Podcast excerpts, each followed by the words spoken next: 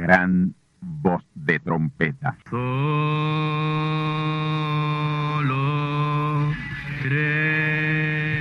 Saludos amigos y hermanos radioyentes.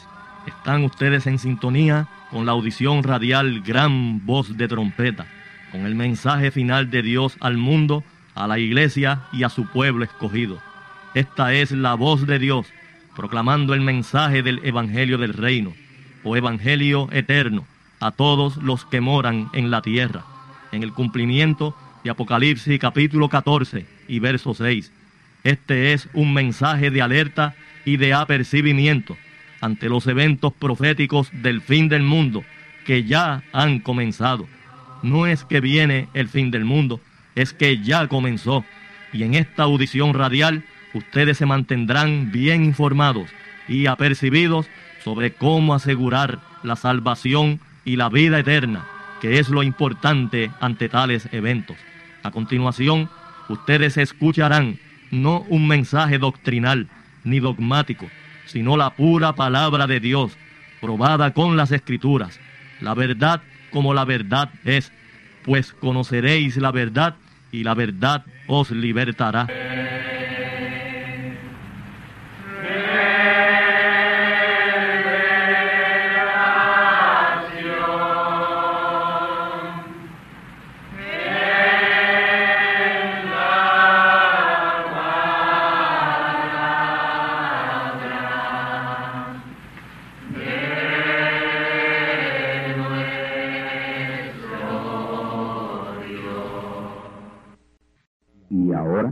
A la segunda parte.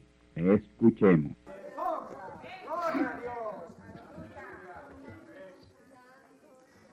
y tenían cabellos como cabellos de mujeres.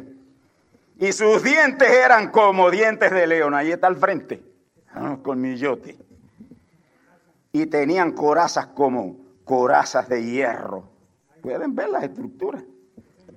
Corazas de hierro. Y el estruendo de sus alas.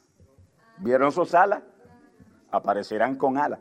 Por eso es que de momento están por allá por Orocoves y de momento están en Canóvana. Y en México llegó uno a ver uno en un árbol. Y dice, pero ¿qué sucedió? Cuando yo busqué mi rifle para tirarle, súbitamente hubo un apagón en la ciudad y nos quedamos a la oscura.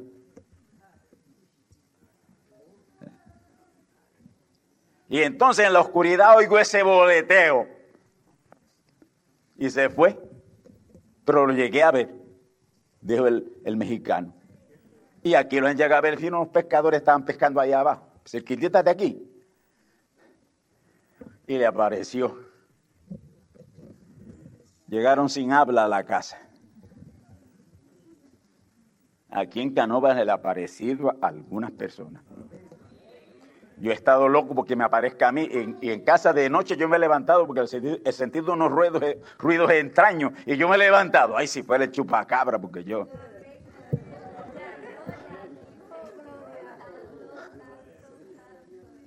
Pero nada, se, se desaparece.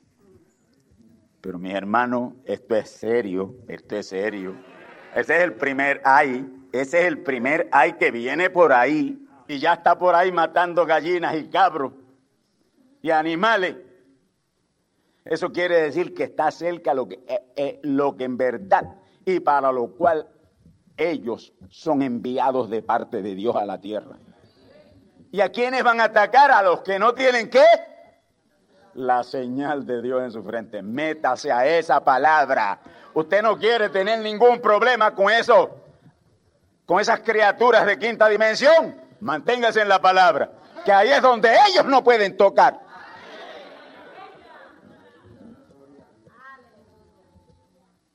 Tenían corazas, como corazas de hierro, y el estruendo de sus alas como el ruido de carros con muchos caballos corren a la batalla. Y tenían colas semejantes a, las, a los aguijones y a los escorpiones, y su poder era de hacer daño a los hombres y mujeres. y tienen sobre él, sobre sí, sobre ellos, sobre ellos, su líder, sobre ellos es, se llama en hebreo Abadón y en griego Apolión, que es uno de los nombres dados al diablo. ¿Y quién es el jefe en el pozo del abismo? El diablo. Y ese mensajero tiene autoridad para, en el momento que él quiera, cuando él diga, y que sea la perfecta voluntad de Dios, porque mi Padre obra, yo obro, decía Jesús. Y uno no puede hacer nada más que lo que vea al Padre hacer. Uno no puede hacer nada por su cuenta. Lo que vea a Dios hacer, eso es lo que uno puede hacer. Pero cuando Dios diga vacía el pozo, pues, pues pozo, vacíate. Esa es la condición que le espera al mundo. Y esto no es, esto no es un cuento de la mitología griega, ni es una pesadilla. Esto es la palabra, está aquí en la palabra.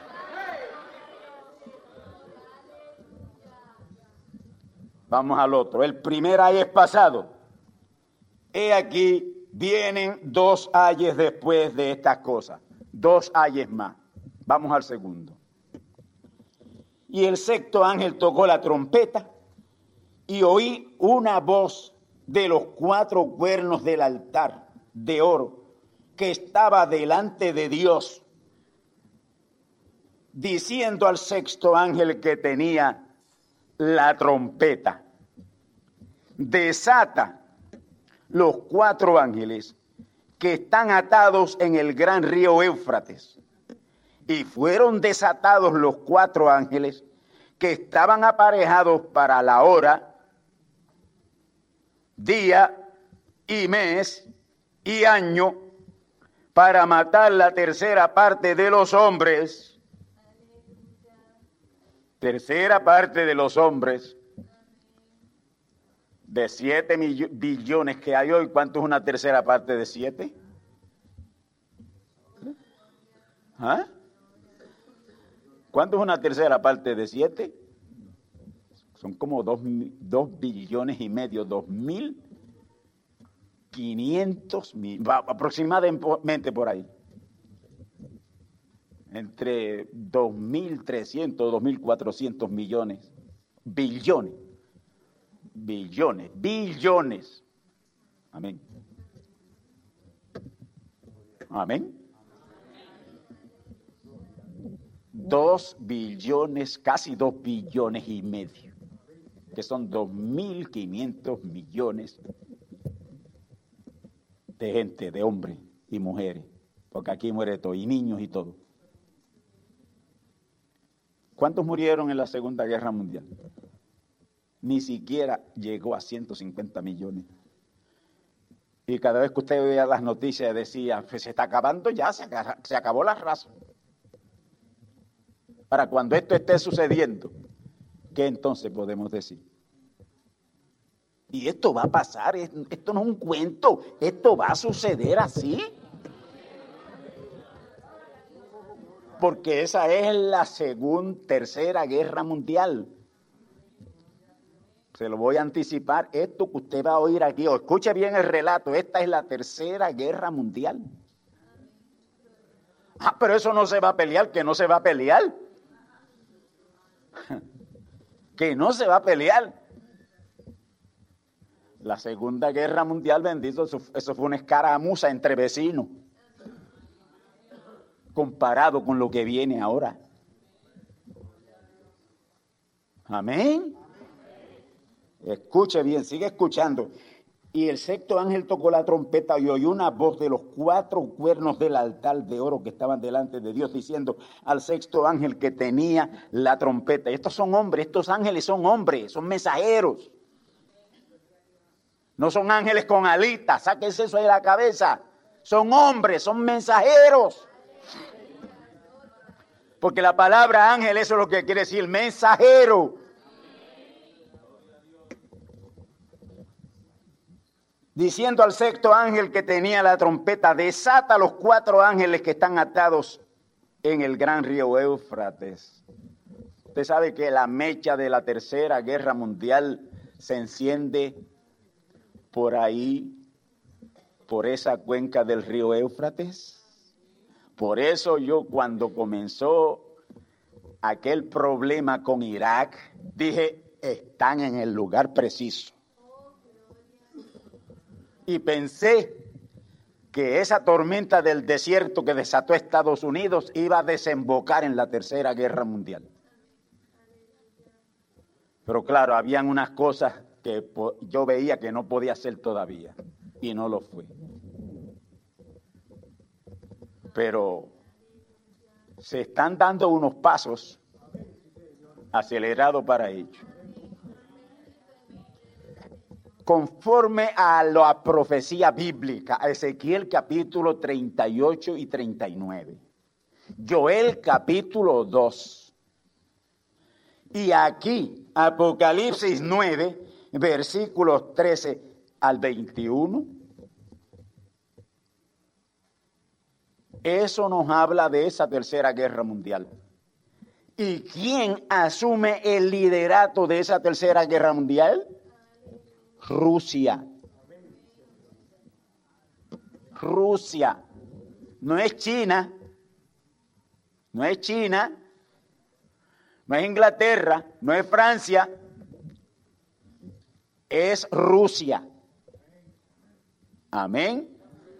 Rusia.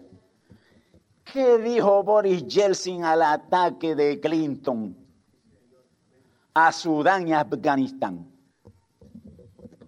Los trató de imbéciles.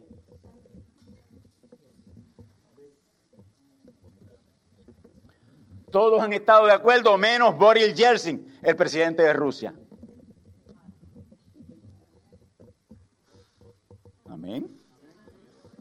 Hay que estar pendiente a todo lo que está pasando. Presidente de los Estados Unidos por cambiar, por hacer que el mundo cambie de opinión respecto a sus problemas. Mire lo que se atreve a hacer. Es verdad que le desbarataron allá dos embajadas, pero eso no era para tanto.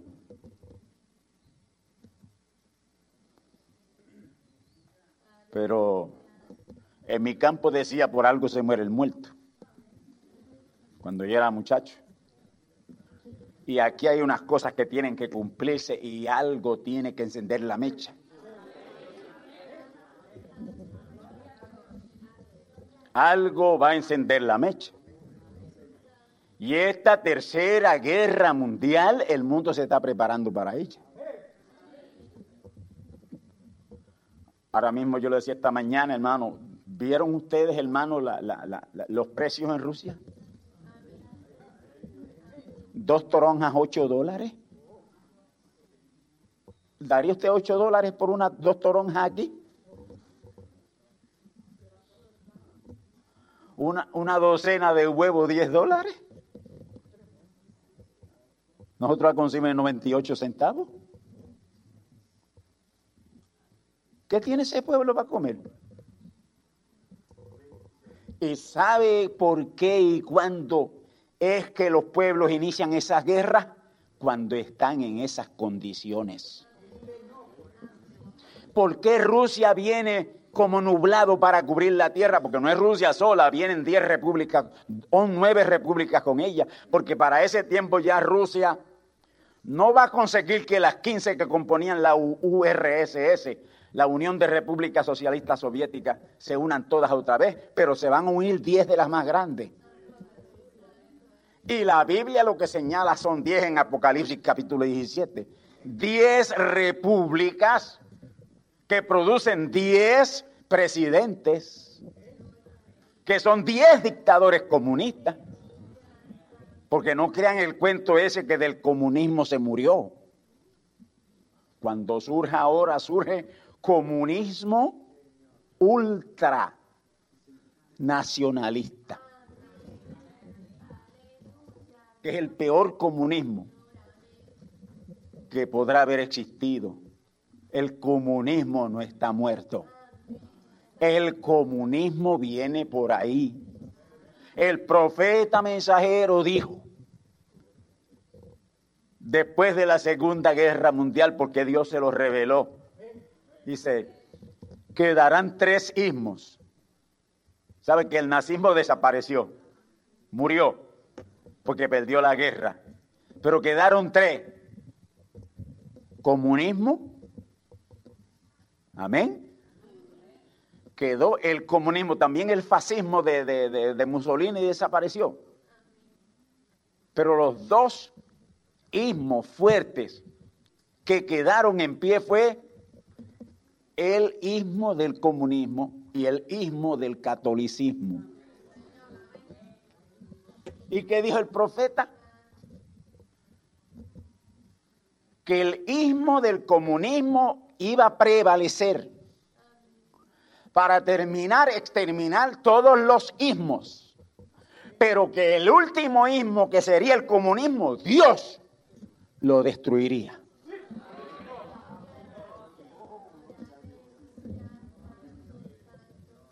Amén. Y el próximo gobierno mundial, el séptimo imperio mundial, lo levanta quién? Una combinación de comunismo y catolicismo. El comunismo y el catolicismo se unen. Pero ¿de qué usted está hablando? ¿Lo quiere oír? ¿Lo quiere oír? Aquí va. Me falta para llegar allá, pero como yo sé que esos pensamientos salen así,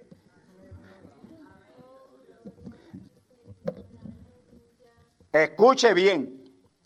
Y la bestia que era y no es, era séptimo imperio mundial, ahí terminó. Fue hasta el sexto imperio mundial, ¿sí o no? Con Roma. No es, ahora mismo no hay imperio. Aunque lo han querido levantar Hitler, Napoleón, pero no han podido. Y la bestia que era y no es, bestia se refiere a imperio, el imperio.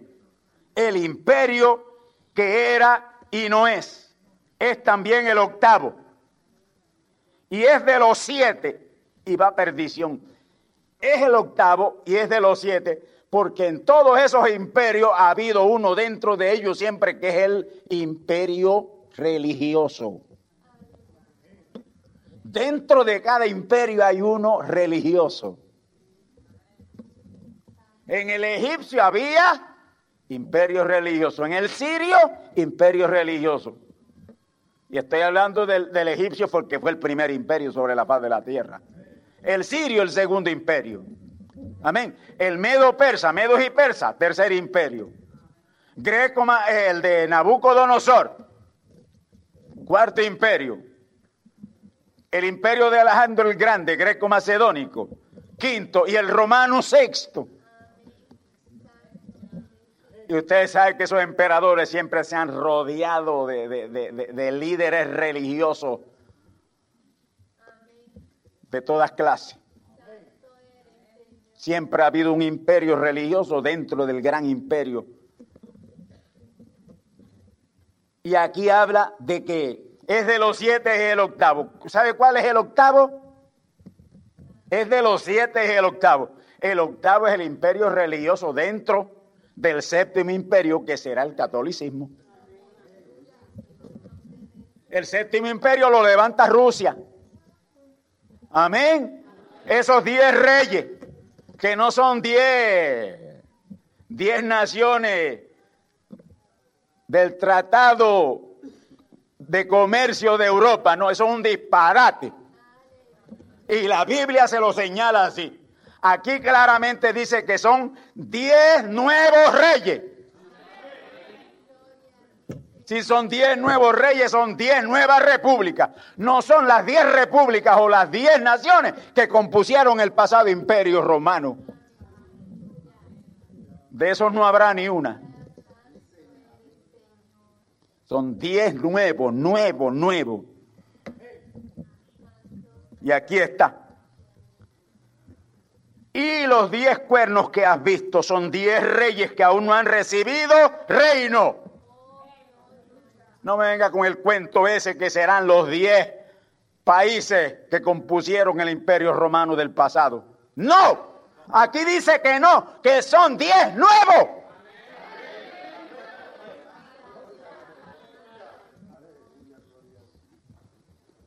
Diez reyes que aún no han recibido reino, nunca han reinado.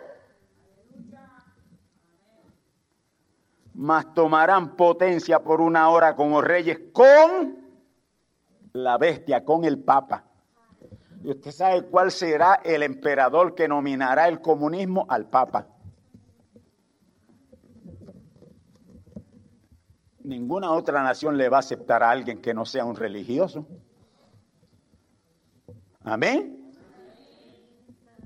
Todos van a estar de acuerdo porque sí, pues está bien, porque es un neutral, neutral. Pero están de acuerdo. Y todas las naciones del mundo están de acuerdo que sea el Papa el próximo emperador mundial. Si es este, pues este. Si es otro que viene por ahí, pues el otro. Pero será un Papa el próximo emperador mundial. Así que el católico que no quiere ser comunista vaya saliéndose de ahí ya si quiere no ser comunista. Porque se lo van a traer en bandeja de plata. Amén. Le van a indilgar el comunismo, quiéralo usted o no lo quiera. Estos tienen un consejo, ¿quiénes? Esos diez reyes.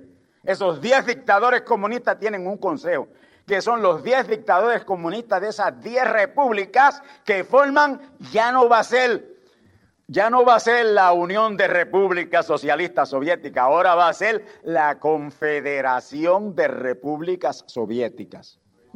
El nombre va a cambiar. Estos tienen un consejo, ¿quiénes? Esos diez.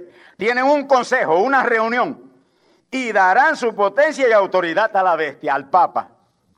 Se van a reunir y van a estar de acuerdo que sea el Papa el próximo emperador mundial, con el cual establecerán el nuevo orden mundial que ellos dicen. Y ellos pelearán contra el Cordero. ¿Quién es el Cordero? Cristo, la palabra todo el tiempo. Y el Cordero los vencerá. El Cordero los vencerá. ¿Quién estará de cordero en ese tiempo?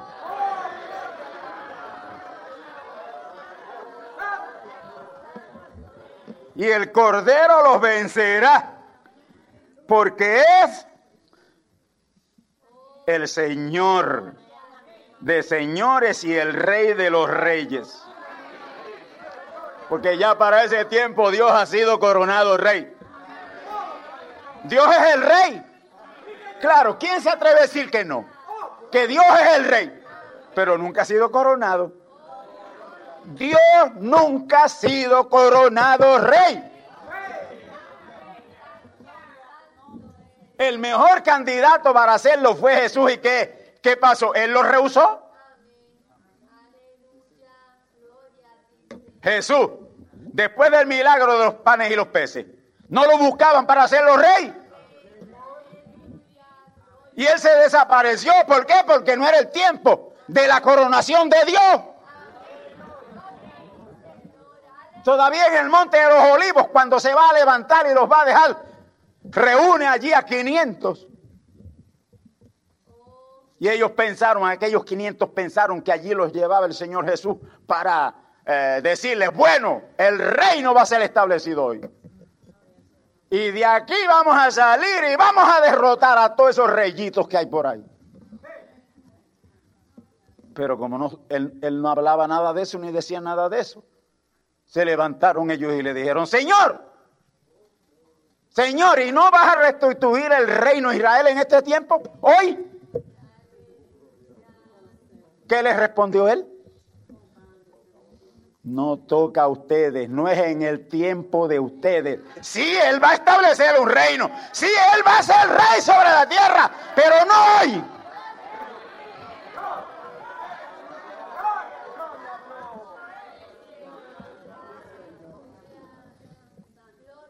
Amén. Y noten algo bien interesante. Rey de reyes, Señor de señores, el Todopoderoso. Y Él no puede ser el Todopoderoso hasta que toda su palabra esté manifiesta aquí en la tierra. Porque el Todopoderoso es el verbo, es la palabra. Y cuando Jesús vino, Él trajo una tercera parte de la palabra. Cuando vino Abraham, trajo otra tercera parte de la palabra. Y Él no iba a ser coronado rey con dos terceras partes de la palabra. Él será coronado rey cuando toda la palabra esté manifiesta en la tierra. El mejor candidato fue Jesús. Yo hubiera votado por él. ¿Qué otro mejor candidato que Jesús? Para ser coronado rey de reyes y señor de señores. Y luego le siguió Branham. ¿Qué otro candidato mejor después de Jesús que Branham? Pero tampoco cayó en el tiempo. y a lo mejor lo que ha escogido para coronarse es, lo que no sirve, lo que, lo que, lo, que todos rechazan, lo que nadie puede ver como bueno. Pero si él le escogió y le dio la gana, si a él le dio la buena gana de coronarse, rey de reyes y señor de señores, en lo peor, ¿quién lo puede evitar?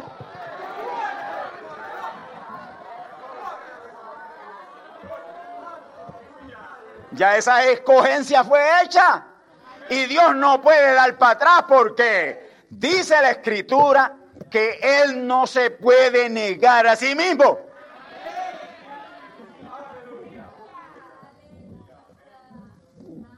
Y que también dice la escritura que Dios no cambia de parecer acerca de su palabra original.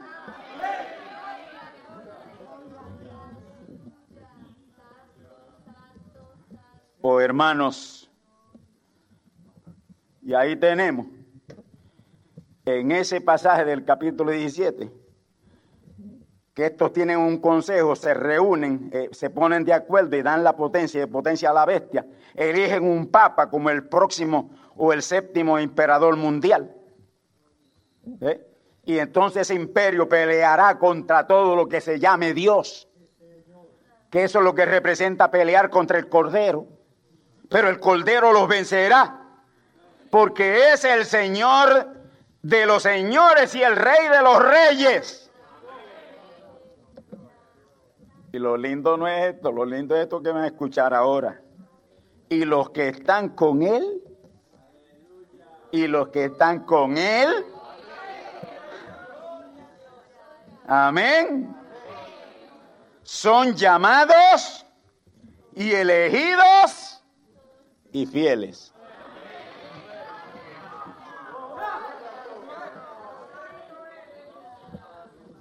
Ahora, verso 16, para que vean cómo, cómo es que va a terminar ese séptimo imperio mundial. Cómo es que va a terminar, cómo es que van a terminar los reinos de los gentiles para ser establecido el gran reino de Dios, el gran reino milenial. Escuche bien. Y los diez cuernos que viste, los diez cuernos son diez reyes diez dictadores comunistas y los diez cuernos que viste en la bestia. Estos aborrecerán a la ramera. Después que eligen al Papa y están de luna de miel con la Iglesia Católica Romana, ¿qué pasa? Aborrecen a la ramera, aborrecen a la Iglesia Católica Romana y a su líder y comerán sus carnes y la quemarán con fuego. ¿Qué dijo el profeta mensajero Abraham? Que la primera bomba atómica va a caer sobre el Vaticano.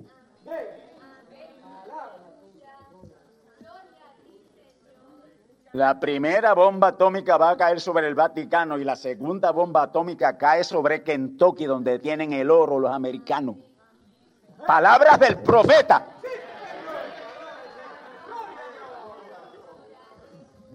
Y esta es diplomacia de la alta. Aquí no se metió nunca Mr. Foster Dulles, que fue uno de los grandes diplomáticos que tuvo los Estados Unidos en cualquier historia. Amén. Oh, mis hermanos, y la harán desolada y desnuda y comerán sus carnes y la comerán, quemarán con fuego. El fin de la Iglesia Católica Romana es morir quemada en fuego por el comunismo. Y después Dios me coge al comunismo y no le deja ni raíz ni rama. Y después de eso es que el pueblo de Dios entrará en el gran reino milenial, un reino de mil años que será establecido sobre esta tierra con Dios ya coronado Rey de Reyes y Señor de Señores, el Todopoderoso.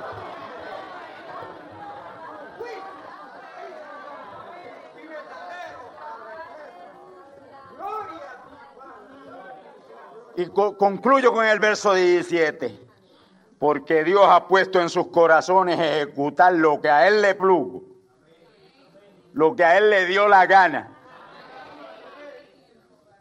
y el ponerse de acuerdo y dar su reino a la bestia. Dios los dirigió a ponerse de acuerdo y levantar a la Iglesia Católica Romana y al Papa como la figura cumbre de ese séptimo imperio mundial. Dios los guió a eso. Amén. Y dar su reino a la bestia hasta que sean cumplidas las palabras de Dios. ¿Y qué palabras de Dios son las que serán cumplidas? Que todo reino gentil se desmoronará para dar paso al gran reino milenial, donde Dios reinará en un humano, en un hombre de este tiempo Aquellos que están esperando que sea Jesús de Nazaret el que va a reinar como rey en el milenio, están bien equivocados y están mirando para otro sitio menos a la palabra.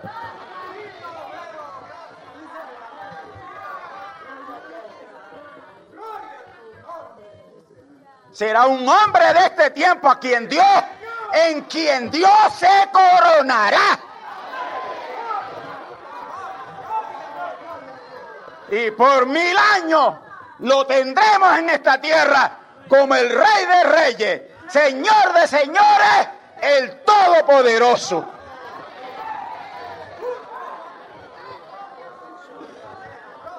Ah, pero eso no es lo que me ha enseñado a mí en los institutos por ahí. Eso no es lo que yo he oído de las iglesias. Es que si la iglesia no sabe nada.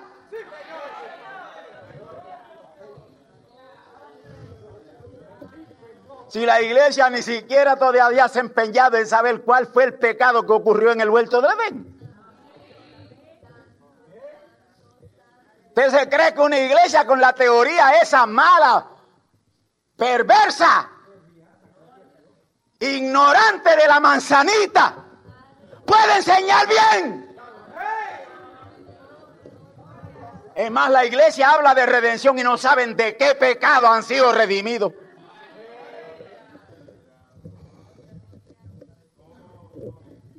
se levanta alguien y quiere enseñarlos. Y ese es el diablo. Yo comencé en el 64 a tratar de que la iglesia entrara a la verdad.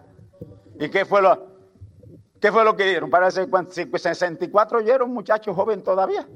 ¿Qué fue lo que empezaron a decir todo? Mire que un muchacho ahora venir a enseñarnos a nosotros. Yo le vine a enseñar porque Dios me mandó a enseñarles.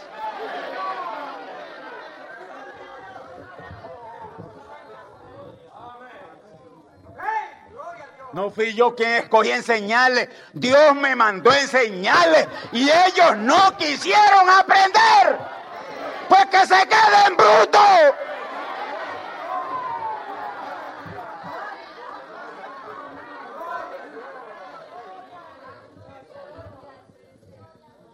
Bueno, vamos para atrás porque por ahí llegamos, pero con más abundancia cuando me toque llegar ahí. Capítulo 9, vayamos para allá nuevamente. Este es el segundo ahí. Bendito el nombre del Señor.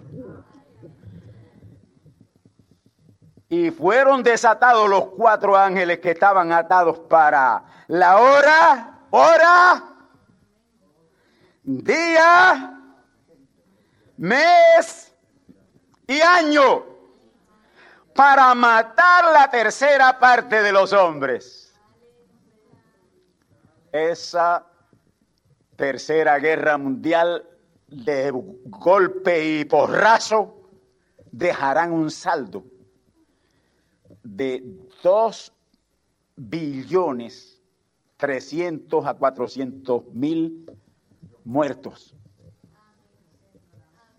Amén. 2.400 millones de muertos aproximadamente. Es el saldo de esa tercera guerra mundial. Ahí está, ¿no? E, este, este, dato no se lo estoy trayendo yo de mi cabeza. Está ahí en la palabra.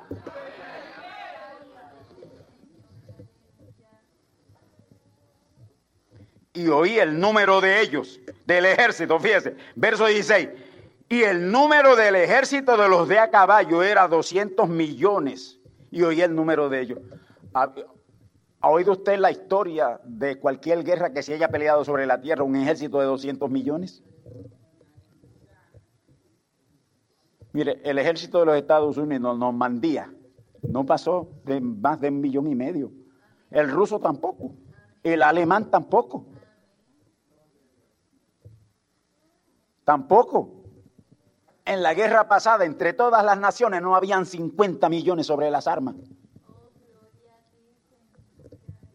Aquí va a haber uno que va a invadir el medio este, viene derechito Israel. ¿Y se pueden imaginar ustedes quién es el que derrota ese ejército?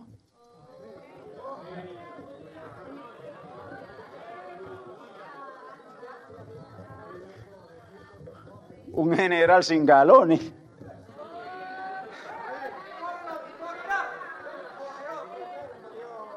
Sin uniforme militar por fuera, por fuera, porque los galones lo tiene por dentro.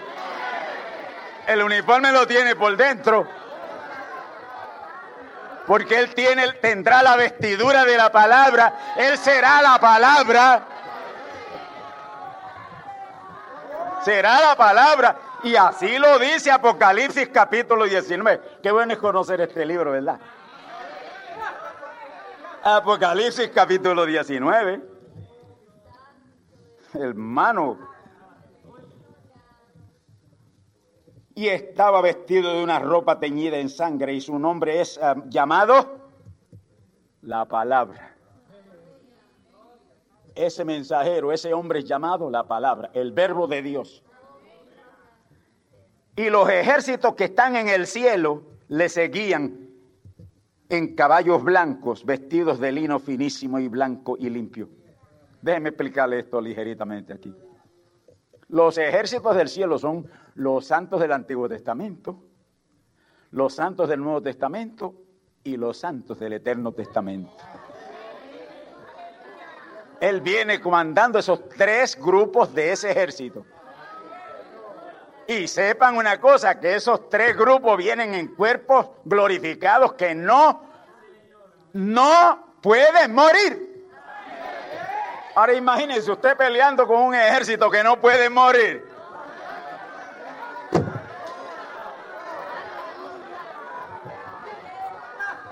Estos ejércitos son creyentes en cuerpos glorificados, que son los que pelean contra ese ejército de 200 millones y los destruyen ahí en el Valle de Mejido, en el Medio Oriente.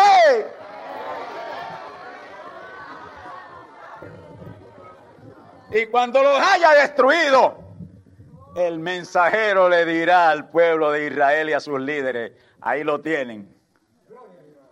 De ustedes en la cosa. Tomen la rienda, porque el reino milenial será un reino físico. y es un reino judío. Nosotros vamos para allá, pero usted sabe. Y los que están en la séptima dimensión vienen también. Allí estará Jesús. En el reino milenario estará Jesús. Pero como, como un invitado de honor, el que está reinando es otro.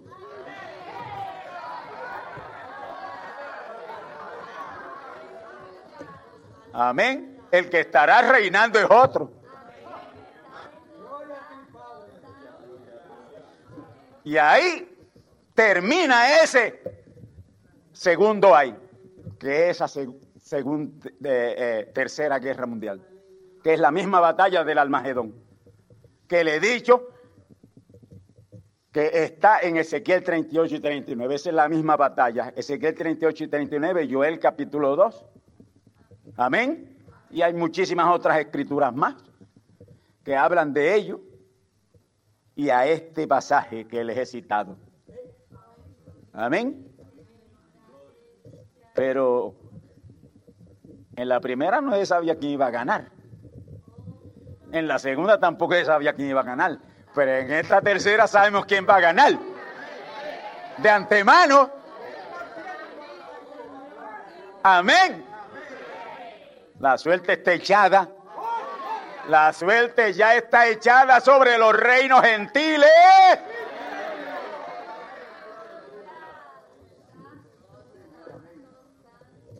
Oh, hermanos míos, el próximo domingo seguiremos con el tercer ay.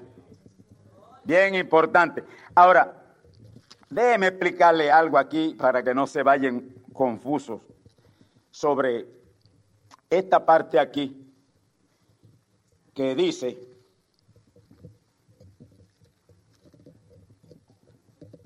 que fueron desatados los cuatro ángeles. Esos cuatro ángeles son demonios.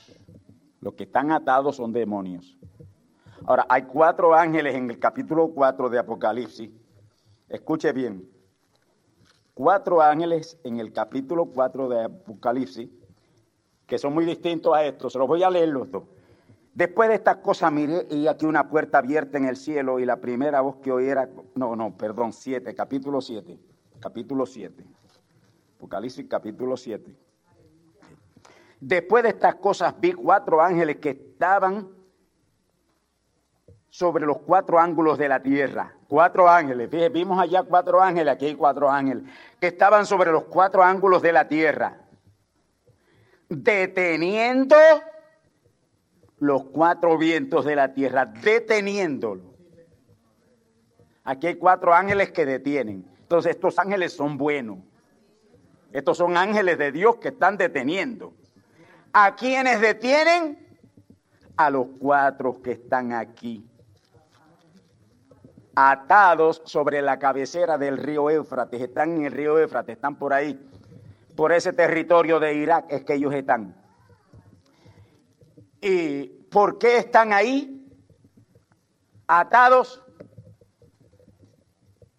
Mientras estén atados no hay problema. Quizás cuando el problema del Golfo Pérsico se desató uno, fue, dejó, porque siempre alguien tiene que encender la mecha. Y un demonio se soltó y inspiró a, a George Bush y emprendió lo que se llamó eh, la tormenta del desierto. Pero eso no llegó a nada. Eso no llegó a nada. Traer por ahí miles y miles de soldados enfermos con una enfermedad que ni siquiera todavía han detectado qué es lo que puede ser. Porque eso es lo que dejan las guerras. Eso no llegó a nada. Pero por ahí mismo se va a encender la mecha de esa tercera guerra mundial. Hermanos míos, esos 200 millones que vienen a pelear contra Israel, porque el fin es Israel. El fin es de exterminar a Israel. China, con su poderoso ejército, Japón, Corea, las Coreas, Vietnam, India, Pakistán, Afganistán, Irán, Rusia, Turquía, Alemania, todos ellos se unen a, al ejército soviético en esa batalla o en esa guerra de Ezequiel 38 y 39. Que léaselo después en su casa para que vea lo divertido de esto y lo claro que está hablando. Para venir como nublado para cubrir la tierra. ¿Qué tierra? La tierra del Mediano Oriente. Pero del primer salpazo, la Biblia dice que el ejército de 200 millones será sextado. Sextado. O en otras palabras, que lo que quedará de ese ejército será una sexta parte.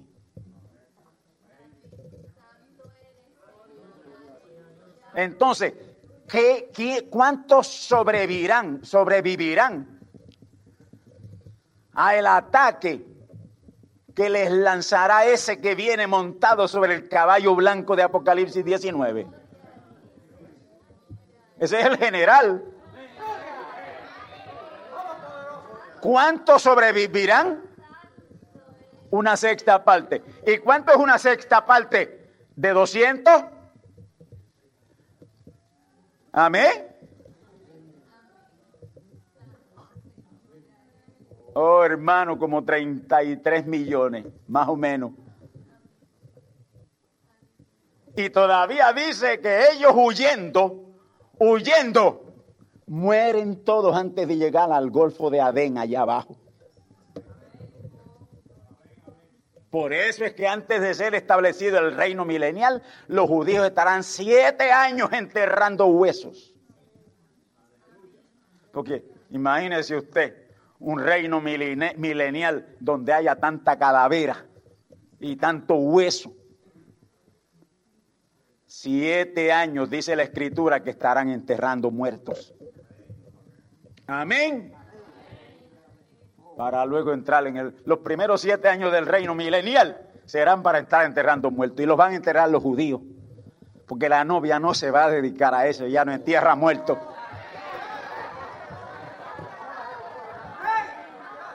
Amén. Bendecidos del Señor, hermano. Llegamos hasta aquí a duras penas. Pero todo esto lo vamos a, en el momento que sea posible, lo vamos a traer bien despreteado. Porque es por falta de tiempo, no es que no haya conocimiento, el conocimiento está total, total, total. Yo sé todo lo que va a pasar y qué es lo que significa cada palabra en ese libro de Apocalipsis. Pero lo que falta es tiempo para explicar estas cosas. El próximo domingo seguiremos con este importante mensaje.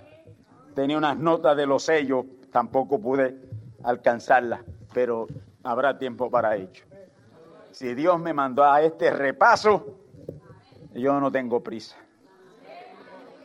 Que el Señor me mantenga aquí todo el tiempo que Él quiera mantenerme. Ahora sé que no puede durar mucho porque esto ya está terminado. El mundo está ya en las últimas porque los reinos del mundo vendrán a ser los reinos del Señor y de su Cristo. Bendecido.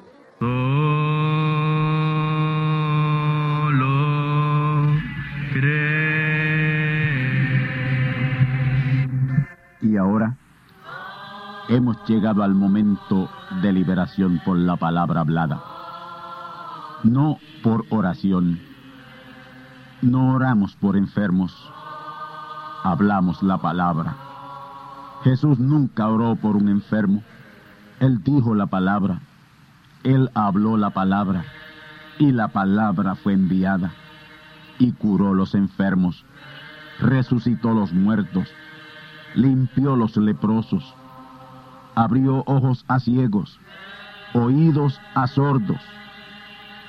Desató lenguas a mudos. Y la buena noticia hoy es que Él es el mismo, antier, ayer y hoy. Lo que Él hizo antier y ayer por otros, lo puede hacer hoy por ti. tened la fe de Dios. Al que cree, todo es posible. Cree solamente y te será hecho. Enfermedad maligna, enfermedades producidas por demonios, virus, bacterias y gérmenes, os echo fuera y os maldigo con maldición de muerte y proclamo liberación sobre todo oprimido del diablo, que él llene los requisitos para ser liberado. Enfermedad te declaro fuera de existencia y pido la sanidad de los enfermos y la liberación de los oprimidos. En el nombre del Hijo de Abraham, el Todopoderoso Señor. Amén. Amén. La palabra ha sido dicha. La palabra ha sido hablada. Y tú estás liberado. Da gracias a Dios por tu liberación. Y ve y cuéntale a otros lo que Dios ha hecho por ti.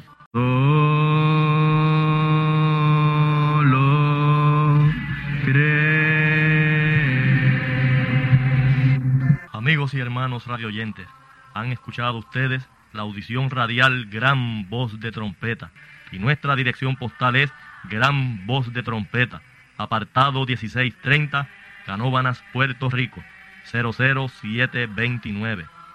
Una vez más, Gran Voz de Trompeta, apartado 1630, 1630, Canóbanas, Puerto Rico, 00729. Les invitamos muy cordialmente para que escuchen estas conferencias proféticas y sean apercibidos ante los eventos del fin del mundo que ya comenzó.